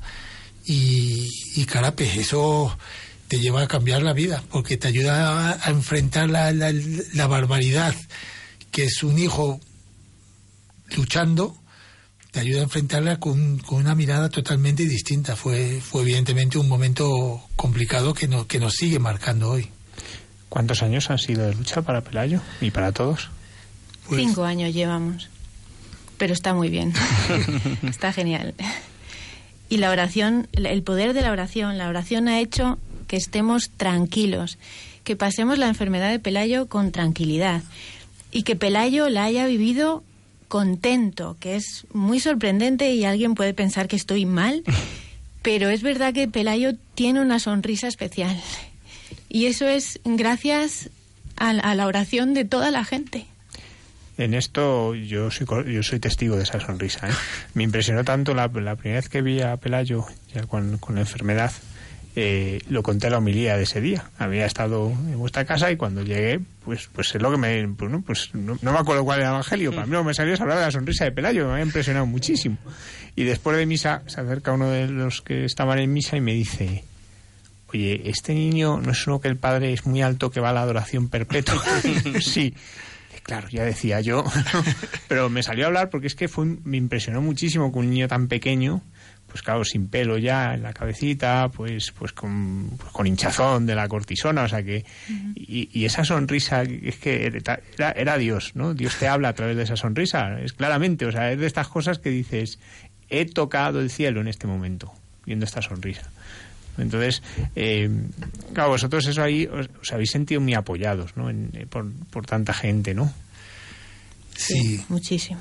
ha sido lo- lo que hemos comentado de todas estas personas, la iglesia viva, auténtica, que Dios puso en nuestro camino precisamente para, para soportar esta, esta situación, la enfermedad, pero también era curioso ver cómo gente del colegio, eh, que en principio no son creyentes, eh, te decían lo mejor que para mí se le puede decir a una persona que está pasando por un mal momento. No eran palabras de ánimo, ya verás cómo todo pasa. Lo que más nos gustaba era rezamos por tu hijo. Y que una persona que no va a misa, una persona que sabes que no es especialmente creyente, que te diga como palabra de apoyo, rezamos por tu hijo, es algo impresionante, es algo impresionante. El- y, y también en, en el hospital, ver también como los padres. eh, hay una anécdota, debíamos de ser una familia que creíamos que éramos insoportables. Porque mm, no- yo, nosotros somos siete hermanos, María Ángeles son seis, estamos en la habitación de, del hospital con niños eh, sin defensas. Y resulta que, que venían a vernos y, Pelayo empezaba a reírse y a reírse y una juerga en la habitación, que entraban los padres de otros niños a ver qué lo que ocurría, todos tan alegres, y al lado nuestro había un chavalillo un, eh, de, de 12 años que estaban preparándole para un trasplante. Eso es una... Se habla fácil de un trasplante, pero un trasplante es una barbaridad. Bueno, pues estaba el, niño fatal, lo estaba pasando muy mal, eh, la madre llorando a todas horas casi, y nosotros le pedíamos perdón por la risa de Pelayo, y ella nos decía que no pasaba nada, que, que eso le daba alegría a su hijo, y creíamos que eran palabras. Pero un día se conocieron los dos en una revisión periódica del hospital ya, cuando le dieron, cuando ya salieron del hospital, y dijo la madre, mira, este es Pelayo. Y el niño le dio las gracias a Pelayo porque sus risas, oír las risas de Pelayo le daban la vida. Eh, ¿Se puede decir que Dios os fue preparando para ese momento? Porque habláis un poco de la JMJ, de, de luego la Jornada Mundial, que es un año después en Milán, eh, Tortosa, que es ese verano, o sea, eh, es un camino en el que se va como configurando esa red que luego os va a sostener, ¿no? Sí. Sí, y, hem- y les hemos dado las gracias a todos, porque es verdad que nos ha ido preparando poco a poco y poco a poco, y más todavía, y más todavía, porque Miguel tenía que trabajar todos los días. Miguel no podía ir al hospital, salvo cuando salía de trabajar. Entonces yo los sábados iba a, a la ermita de la Virgen de los Ángeles a rezar por Pelayo, y Pelayo era mi obsesión, y Pelayo y sus hermanos que sufren mucho, y Pelayo y Pelayo.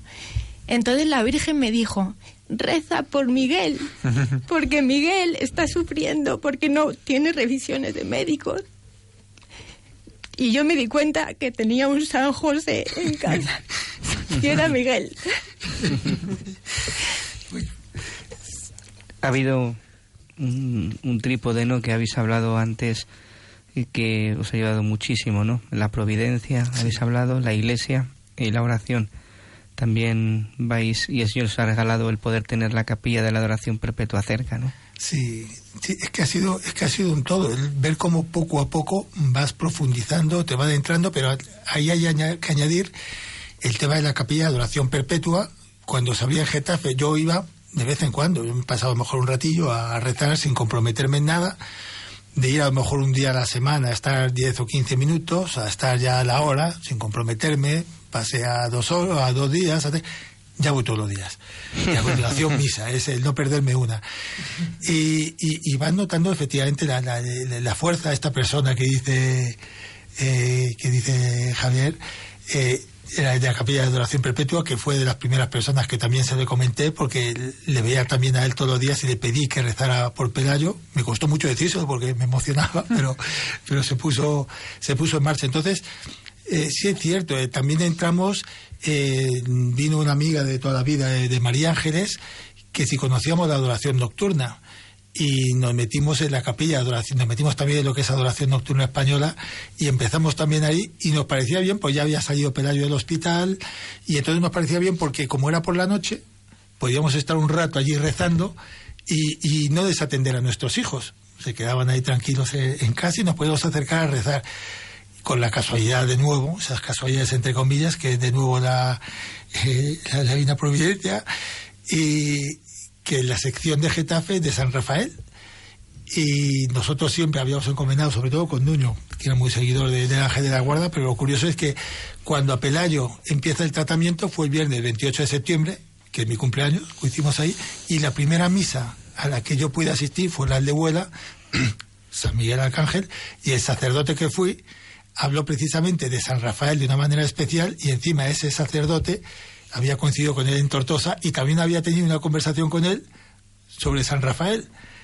Y hay más todavía de San Rafael de, de, de- de casualidad. Es decir, es- ha sido siempre un, un ver cómo parece que, que la divina providencia. Mi madre a, a- a Pelayo, cuando nació, a todos le regalaba una imagen de la Virgen, pero a Pelayo le regaló una imagen del ángel de la guarda. Y, y parece que todo efectivamente, de alguna manera, Dios nos ha ido dejando unas miguitas de pan que si queremos las cogemos, que si no queremos no las cogemos, pero es muy recalcitrante Dios y si le dejamos una, no importa porque nos dejaba otra. Y lo que sí es cierto es que nos hemos visto un arropado, es decir, efectivamente la divina providencia parece que nos ha ido encaminando a tener a toda la gente que necesitamos a nuestro alrededor.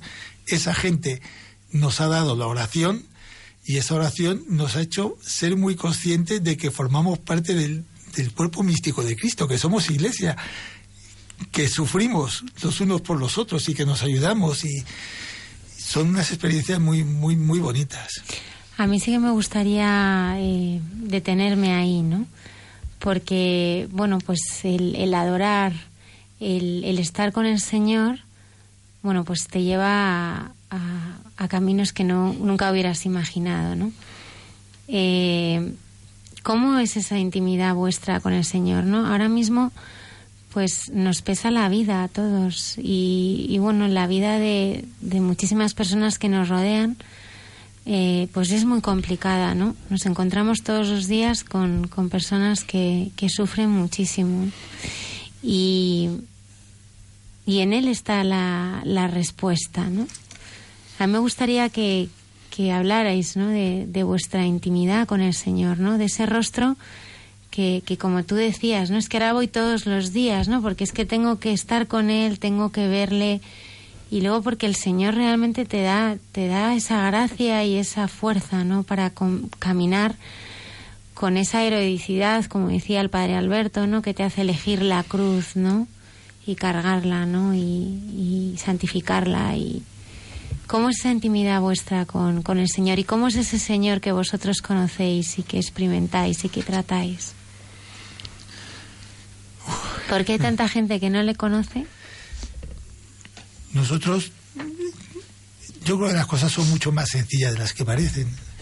Eh, hay anécdotas también de estas que siempre comentan, de, eh, de esta persona que se entraba en la capilla y solamente decía hola, buenos días Jesús y se iba a trabajar. Entonces te dices, es- yo creo que es así de sencillo. El, llegas y unos días te salen conversaciones, otros días no, una vez te apetece leer, otras veces lloras, otras veces te encuentras con una sonrisa tonta en la cara que no sabes por qué te viene. Y lo que sí es cierto es que el- volviendo quizá un poco, que es como vas adentrándote con, con lo de Pelayo, hay momentos en los que ves cómo te cambia todo, de, de cuando empiezas eh, con el sufrimiento y, y- y te encuentras que, te- que estás pidiendo a Dios que cure a tu hijo.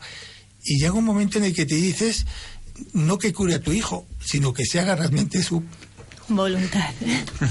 que se haga tu voluntad y lo único que le pides es que te dé fuerzas, que sea lo que él quiera, pero que te dé fuerzas.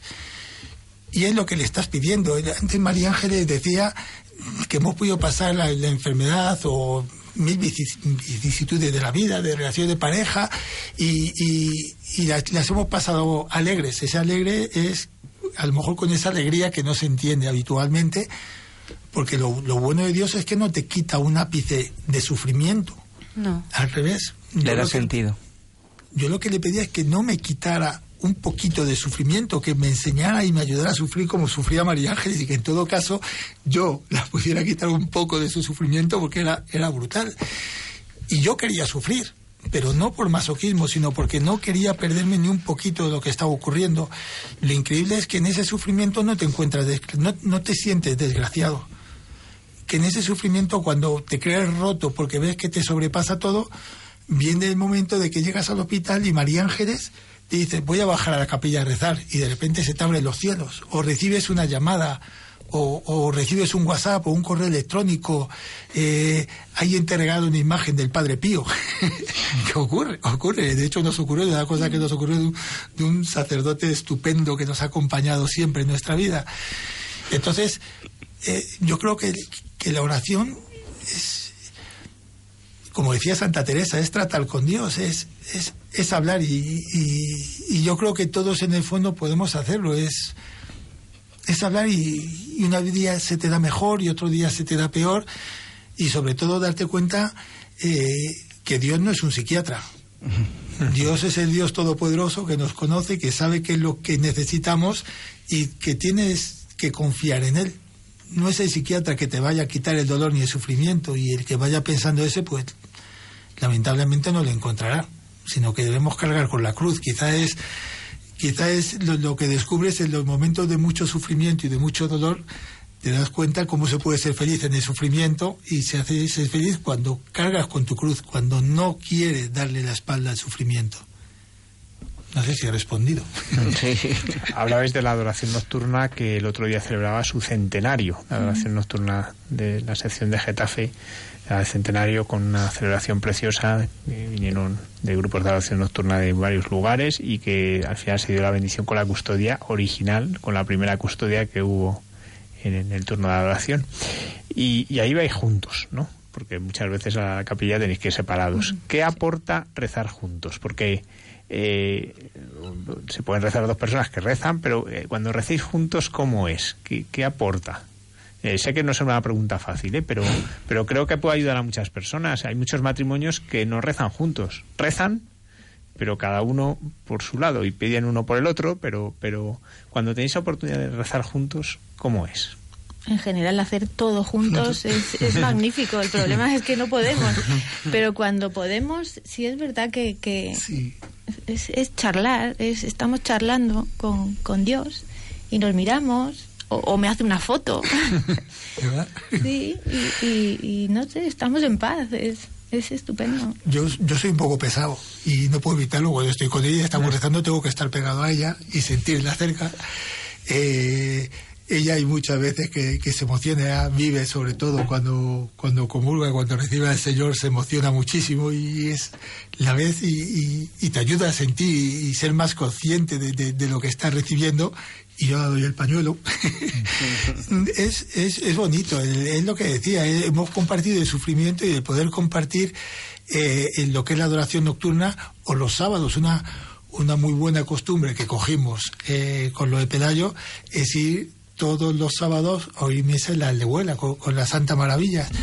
Y es una buena costumbre y es un momento que en la medida posible no nos perdemos nunca. Ese rato de, de paz, de cuando termina la Eucaristía, quedarnos tranquilamente sentaditos en el banco, rezando y disfrutando un poquillo los dos juntos, es sentirte en compañía es, es estupendo, cada uno en, en lo nuestro, con nuestras peculiaridades, pero, pero juntos es, es bonito.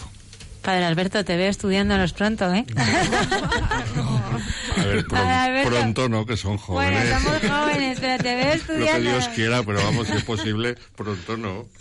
Eso es demasiado. Antes nos hablabais como eh, el momento de la pedida del matrimonio así más oficial fue delante de la Virgen de los Ángeles, ahí en su ermita del Cerro de los Ángeles. Eh, ¿Cómo es vuestra relación con, con la madre? Yo es que voy allí a hablar con ella. No sé. Mira, yo con la madre, voy a volver un poco a, a todo esto. Yo era, yo, yo he ido descubriendo poco a poco lo que es el rosario, lo que es la colonia de la Divina Misericordia, y yo al principio cuando rezaba el rosario me lo inventaba. Y lo mismo que cuando hacía Vía Crucis me lo inventaba. Hasta que un día eh, encontré un folletito con, con, el, con el rosario. Bueno, pues digo esto porque mi relación con nuestra madre es, en primer lugar, eh, nos sentimos muy carmelitas. Hemos conocimos el Carmelo a través de unos muy buenos amigos y a partir de ahí fuimos adentrándonos en el, en el Carmelo y, y, por tanto adentrarte en el Carmelo es sentirte especialmente ligado a, nuestra madre. Eh, os diré también que en el año eh, que, desde que diagnosticaron a Pelayo el, la leucemia, ese 16 de julio le impusieron el escapulario, haciendo de monaguillo además en, misa. Es decir, un, tema que me ha gustado, el, el, que mis hijos vistan el escapulario, vistan el, el, el, traje de la Virgen. Y en la Virgen hemos sentido cómo nos ha acompañado continuamente a lo largo de nuestra vida, a lo largo de, la enfermedad, eh, cómo los ritmos de la enfermedad venían marcados. Parece increíble, pero tengo mi diario escrito, que de vez en cuando lo recuerdo, y te venían marcados con los ritmos de los misterios. Es decir, cuando venían las malas noticias, cuando venían las malas noticias, coincidía siempre con los misterios dolorosos. Y las buenas noticias venían marcados con los misterios luminosos. Puede parecer una tontería, pero solían coincidir, estas fechas solían coincidir. Incluso tenemos un, un, milagro, eso a nosotros nos gusta considerarlo como milagro.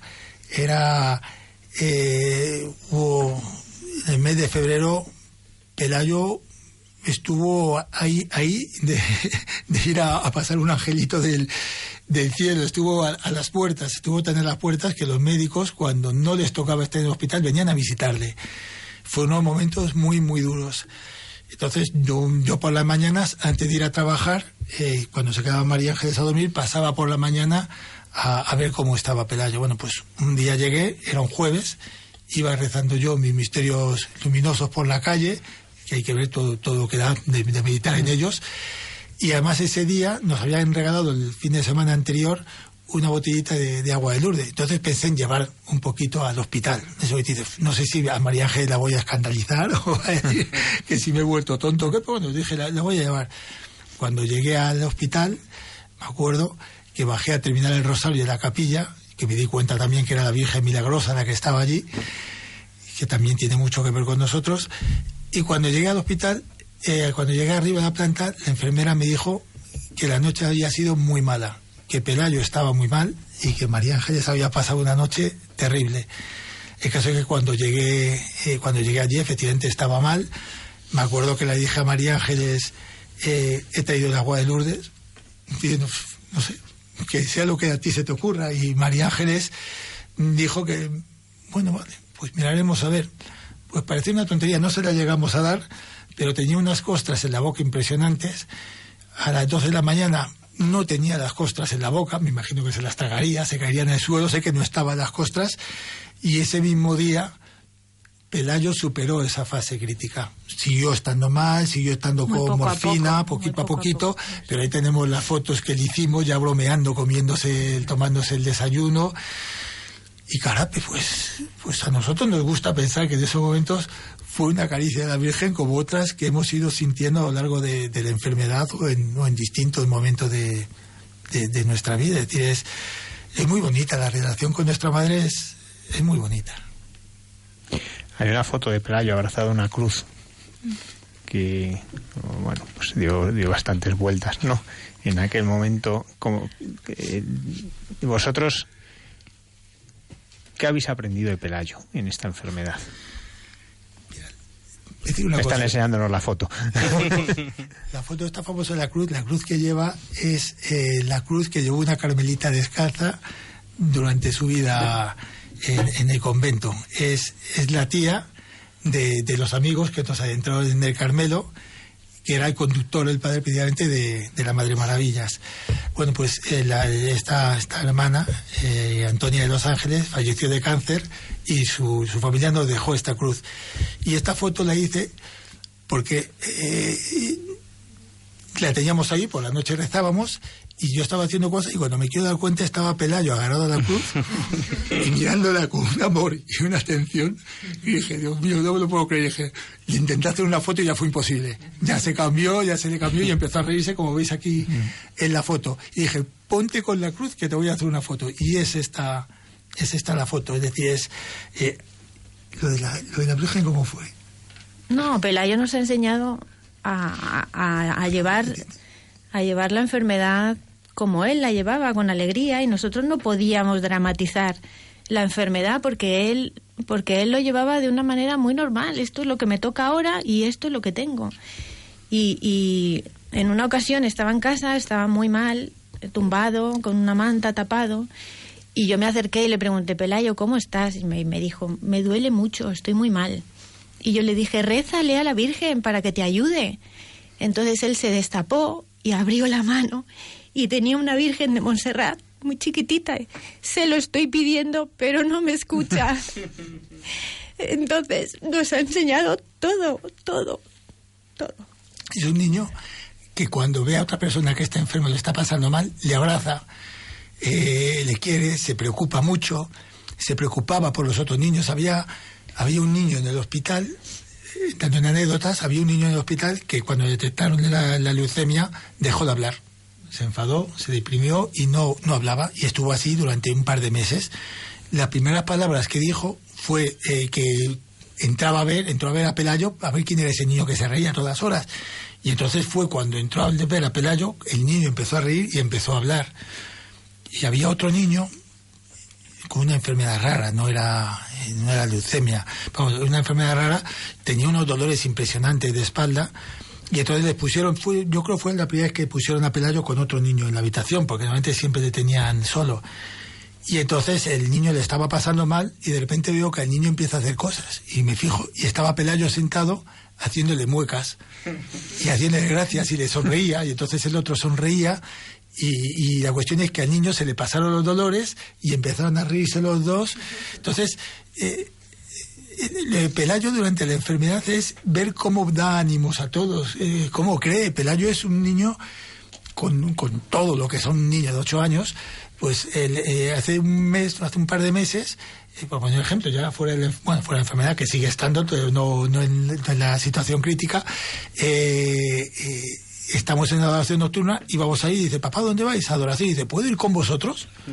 Y se vino con nosotros a adoración nocturna con sus cuatro horas de estar rezando y ahí aguantó como, como un valiente. Y, de vez en cuando sorprende con, estas cosas y con comentarios de, Dios por las noches cuando rezamos. Bueno, y sus hermanos, la verdad es que cuando nos ponemos a rezar por las noches y pues, lo hacemos con un poco de calma, te hacen preguntas, hacen, hacen intervenciones que, que te sorprenden. Vamos, en general el Pelayo y todos los hermanos nos, nos han ayudado bastante uh, a, a descubrir a Dios. Habláis, El, el matrimonio lo que tiene es que te enseña a, a descubrir al otro. Cuando tú dejas de ser lo primero y el otro pasa a ser lo principal. No siempre lo conseguimos. Vamos, eh, y, y te das cuenta de eso. Y entonces lo aprendes en lo que es el, el matrimonio y de repente te encuentras que es con los hijos. Los hijos no, no son un estorbo. Yo, yo mm, no sabemos estar sin ellos. Si estamos sin ellos, estupendo. Es decir, no, no somos de los que sufrimos, ¿eh? pero vamos. Y, y los hijos lo que te enseñan es precisamente a que el otro es importante, a, a- a que tienes que aprender a renunciar a ti mismo para ayudar al otro. Y te van aportando continuamente. Eh, bueno, además de Pelayo, que estamos hablando mucho de él por todo lo que sucedió, eh, pero bueno, también están ahí sus hermanos, eh, alguno ya adolescente, con todo lo que eso conlleva, ¿no? Que ahí hay que ejercer las virtudes en grado heroico, seguro, siempre. ¿no? Pero, ¿qué es lo que más cuesta de, de educar ahora mismo a los hijos? A vosotros, ¿qué es lo que más os cuesta en este momento en la educación? Nos cuesta que, que tengan amistades apropiadas, nos cuesta que, que, que vayan a misa, que tengan fe, que Oye, tú, yo voy a decir que, lógicamente, delante de nuestros hijos le decimos que son malísimos todos, ¿no? Pero yo creo que tenemos mucha suerte. El- nosotros en lo que es la educación de nuestros hijos nunca les hemos intentado ocultar nada, ni, ni para bien ni para mal. Cuando venido la enfermedad de Pelayo se lo dijimos, cuando murió mi padre se lo dijimos, cuando es decir no vamos al cementerio a rezar por los padres suyos, por los míos, nu- nunca les ocultamos absolutamente nada. Y lo mismo que no se lo ocultamos de esto, no se lo ocultamos con las barbaridades que pueden estar ocurriendo en, en el mundo con el tema de la ideología de género, incluso vivimos de una manera dentro de nuestro ámbito familiar de, de mis hermanos, y todo eso no se lo ocultamos, se lo intentamos explicar, se lo intentamos hacer entender, e intentamos siempre en todo esto que vaya con una cierta suavidad, que no vaya con, con una presión, y dentro de eso, pues el ir juntos a misa, el, el rezar por las noches, el, el- el ir a Tortosa, intentarles que tengan también cierto contacto en la medida posible con, con- con chavales de su edad que vivan la fe. ¿Cómo vivieron eh, Beltrán, Lorenzo y Nuño la enfermedad de su hermano? Porque hemos hablado un poquito de ellos. lo pasaron mal porque porque de repente desaparecimos. Yo me fui al hospital y Miguel trabajaba, entonces ellos lo pasaron mal. Pero bueno, en los ratos que estábamos con ellos intentábamos explicarles cómo estaba, explicarles qué pasaba y explicarles que, que igual uno de ellos mm, debería de, de poder intentar ayudarle y así fue. Uno de ellos es compatible con Pelayo. Entonces pasamos esa- esas pruebas, Pelayo no, no, no, no le funcionaba el tratamiento y, y entre las pruebas que les hicieron a ellos, el mayor es compatible al 100%, con lo cual eso fue un subidón, una alegría impresionante de toda la familia de decir, tenemos aquí un comodín que nos puede salvar, que puede salvar a Pelayo. Y, y bueno, luego la incertidumbre de Nuño también y la responsabilidad de decir, tú me das zumo de naranja y me das eh, buenos chuletones porque soy el salvavidas de Pelayo. no, Nuño, no, yo te doy a ti, te doy a tus hermanos. Entonces, bueno, todos juntos bien. Luego es verdad que, que ellos sí han sufrido, que luego nos hemos enterado de cosas. De hecho, un día estábamos comiendo, Pelayo estaba dado de alta y estaba en casa, estaba bastante bien. y estábamos comiendo y Beltrán, que, lleva con Pelayo 15 meses, se llevan los dos, estaba comiendo y estaba llorando. Y de repente, ¿por qué lloras? Una compañera de clase me ha dicho que Pelayo, que Pelayo tiene leucemia y que leucemia es cáncer y que Pelayo se va a morir. Entonces Pelayo soltó el tenedor y dijo, dile que sepas, que se entere, que yo no me pienso morir. O sea, que dime cómo se llama y dile que yo no me pienso morir. Entonces, así lo hemos vivido, pero yo qué sé, yo creo que, que lo hemos vivido de una manera natural. Con naturalidad. Sus hermanos, cuando estaba de alta Pelayo en casa, cuando tenía fuerza, lógicamente, pues si se tenían que meter con él, se metían. Si le tenían que regañar, le regañaban. Y si tenían que dar una patada, se la pegaban. Es decir, con lo cual también ha venido bien porque hemos intentado también que a la medida de lo posible a Pelayo no recibiera un trato especial por estar enfermo. Lógicamente dentro de la enfermedad le tienes que cuidar, pero cuando había peleas entre los hermanos, pues se tenía que buscar la vida y, los hermanos pues le querían, estaban atentos, pero si tenían que, que regañarle o pelearse, pues evidentemente el, trato era normal, era un trato normal entre ellos. Bueno, pues muchas gracias por haber compartido con nosotros pues eh, pues todo esto, ¿no? Y especialmente este deseo de santidad en el matrimonio y en la familia. Hemos visto, como decíamos, matrimonios santos, pero vosotros estáis Bueno. buscando eso, ¿no? Lo buscáis y luego, con- a ver, con las dificultades. Dice Amoris Leticia que no existe la familia perfecta. ¿M? O sea, No, eso no hay que partir siempre. menos, o sea, y además la preten- ni, ni hay que tener nunca la pretensión de serlo, o sea, que eso está claro, ¿no? Pero si estáis en camino, sí que lo deseáis, y eso es lo que es importante, ¿no?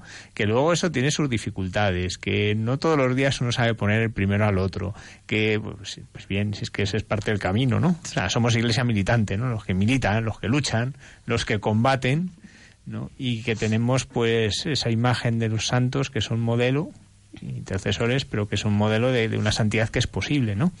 Y eso es el gran regalo, ¿no? El ver cómo el Señor pues va respondiendo, ¿no? Vosotros habéis visto la respuesta el día de vuestra boda, decíais, en la salud de la enfermedad jamás pensaríais que era la enfermedad de uno de vuestros hijos, ¿no? Pues uno no piensa en eso, no lo sabe.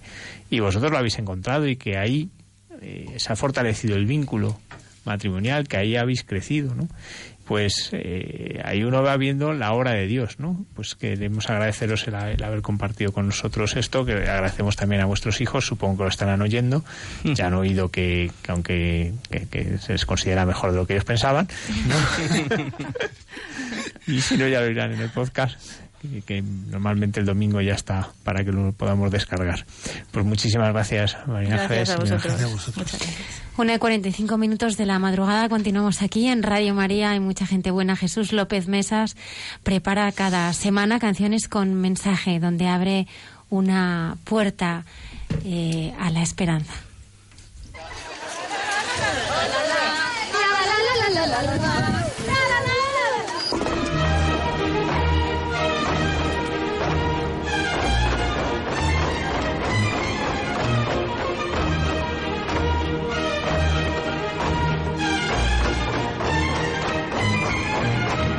Canciones con mensaje con Jesús López Mesas.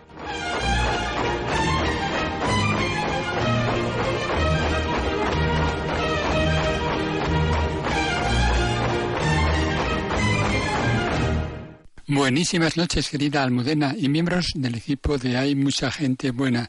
Un saludo muy cordial para todos los oyentes que sintonizan Radio María en estos momentos.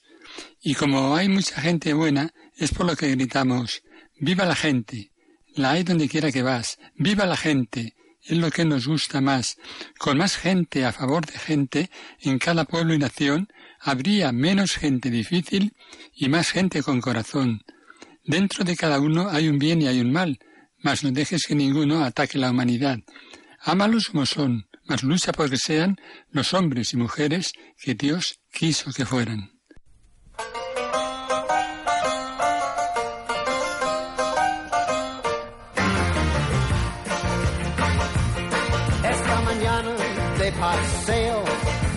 La gente me encontré. El lechero, el cartero y policía saludé. Detrás de cada ventana y puerta reconocí.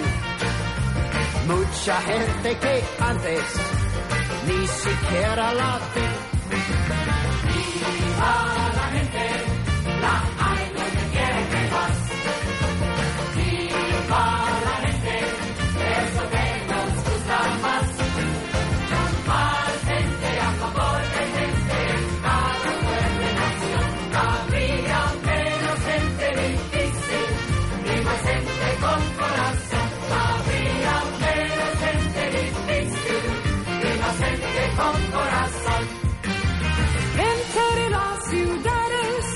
y también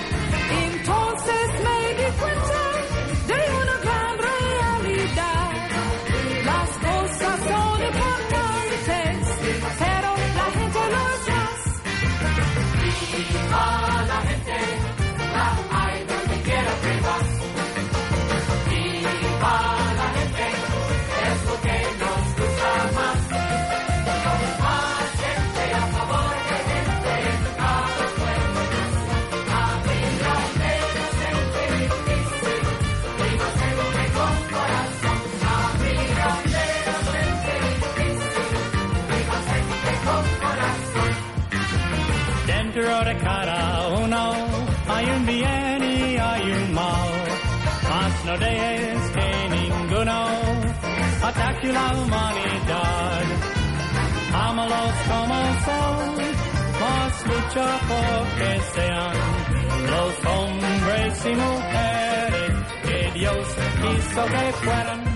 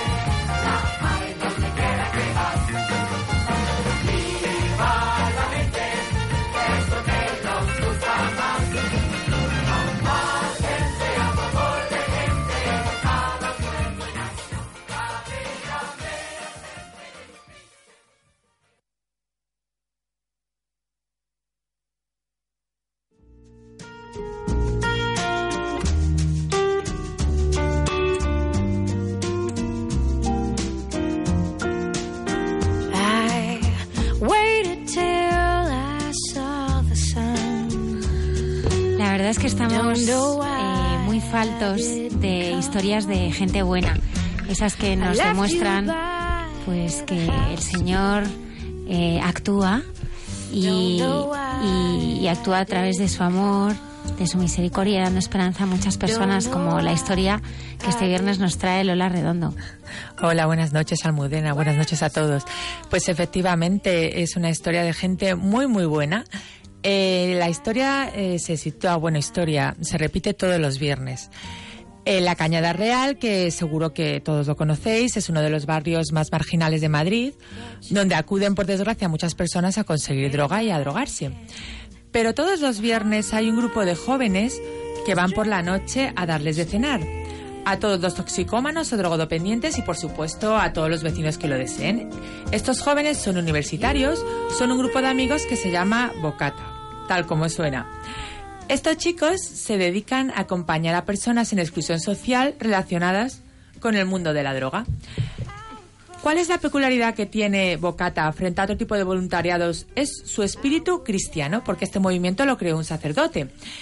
No consiste solo en llegar allí, darles de cenar, irse a su casa, sino que los exdrogodependientes y los jóvenes excluidos son integrados en una relación. Lo que ellos les ofrecen es cariño y una amistad que llega a su máxima expresión con una entrega gratuita. Su lema es pasión por el hombre, pero no por su actitud, su inteligencia o por lo que haya conseguido, sino por el mero hecho de ser persona. Como ellos definen en su labor, el amor y la ternura hacia la persona en su totalidad, a sus deseos, a su libertad, independientemente de los errores que haya podido cometer. De hecho, llevan, lle- años yendo a la Cañada Real y son siempre bienvenidos por los vecinos y nunca se meten con ellos, que podría ser porque es peligroso adentrarse allí. De todo el tiempo que llevan haciendo esto, ya conocen a mucha gente y forman un grupo de amigos. Incluso en alguna ocasión se han ido de vacaciones juntos. Y de hecho, gracias a Bocatas, muchos drogodependientes se han rehabilitado y ahora son voluntarios también. Uno de ellos, Jesús Granados, que vive en la parroquia Santo Tomás Apóstol, nos comenta que cuando él estaba enganchado vivía en las Barranquillas y ahí conocía a los Bocatas. Según sus palabras, yo no me he sentido más querido nunca y ellos me empezaron a dar un amor que no había conocido. Todos los viernes, cuando terminan de dar de cenar y de acompañar a estos chicos, eh, rezan una, una Ave María, porque obviamente la Virgen tenía que estar ahí. Y os recomiendo que entréis en su web, eh, tienen un canal de televisión, un blog, y ahí podéis encontrar todo tipo de fotos del grupo, cartas desde prisión de algunos que cumplen pena, y ahí se ve como tienen con ellos una relación muy bonita que les hace muy felices dentro de su desgracia. Pues en estas horas estarán repartiendo bocatas seguramente. Efectivamente. O sea que pues desde aquí les mandamos un saludo, pues una de las tantas iniciativas en que, pues en, en las palabras del Papa Francisco, eh, tantas personas se acercan a las periferias. En este caso, los que conocen la Cañada Real saben hasta qué punto es periferia en Madrid, especialmente algunas zonas de la Cañada.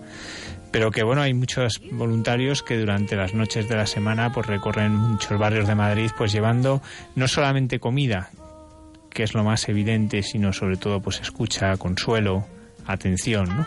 E incluso algunos pues compartiendo el suelo con ellos. Algunos voluntarios lo que hacen es se van a dormir con ellos, es decir, pasan la noche con ellos, ¿no? Eh, en los mismos cartones que ellos, en la misma realidad que ellos, pues para poderla compartir y, y eso pues también es algo que nos da siempre esperanza, el saber que eh, hay mucha gente que sabe mirar a sus hermanos. Ha pasado así el programa. eh, nos quedan ya pues, unos minutos para terminar. Me gustaría ir despidiendo a todos nuestros invitados y agradecerles que han estado esta noche aquí en, en el programa. Padre Alberto Rollo, muchísimas gracias por, por haber estado aquí esta noche. Muchas gracias a vosotros. ¿Cuántos santos? ¿Cuántos matrimonios santos? Muchos, muchos y, y bueno, y en camino y santos vivientes. Y en camino, ¿eh? Va- Vamos a mirarles, ¿eh? Despedimos eh, también al padre Javier Mairata. Muchísimas gracias. Muchas gracias a vosotros siempre. Muchas gracias eh, también a este matrimonio estupendo que está con nosotros esta noche aquí. Muchas gracias a Gracias vosotros. Padre Isaac Parra Buenas noches, muchas gracias. Y Luis Díaz en el control. Él nunca habla, pero siempre, siempre está, siempre está y es, es el amigo fiel. Hasta el próximo programa estaremos aquí puntuales a nuestra cita en directo. En Hay mucha gente buena en Radio María.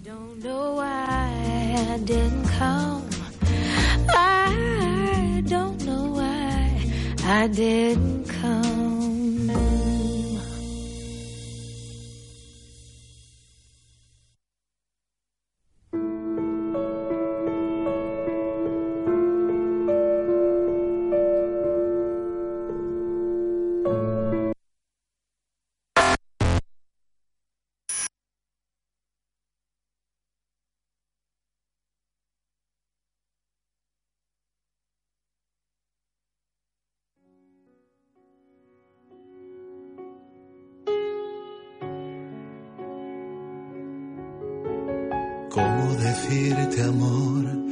Estando contigo el ruido deja de ser ruido y se torna silbido?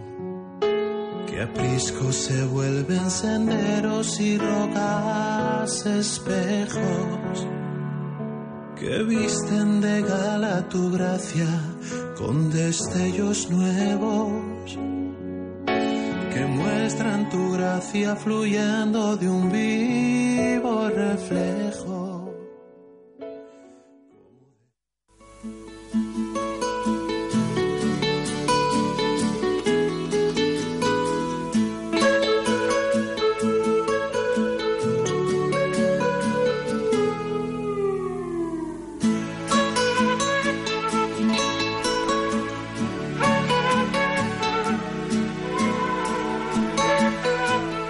Y así finaliza en Radio María. Hay mucha gente buena.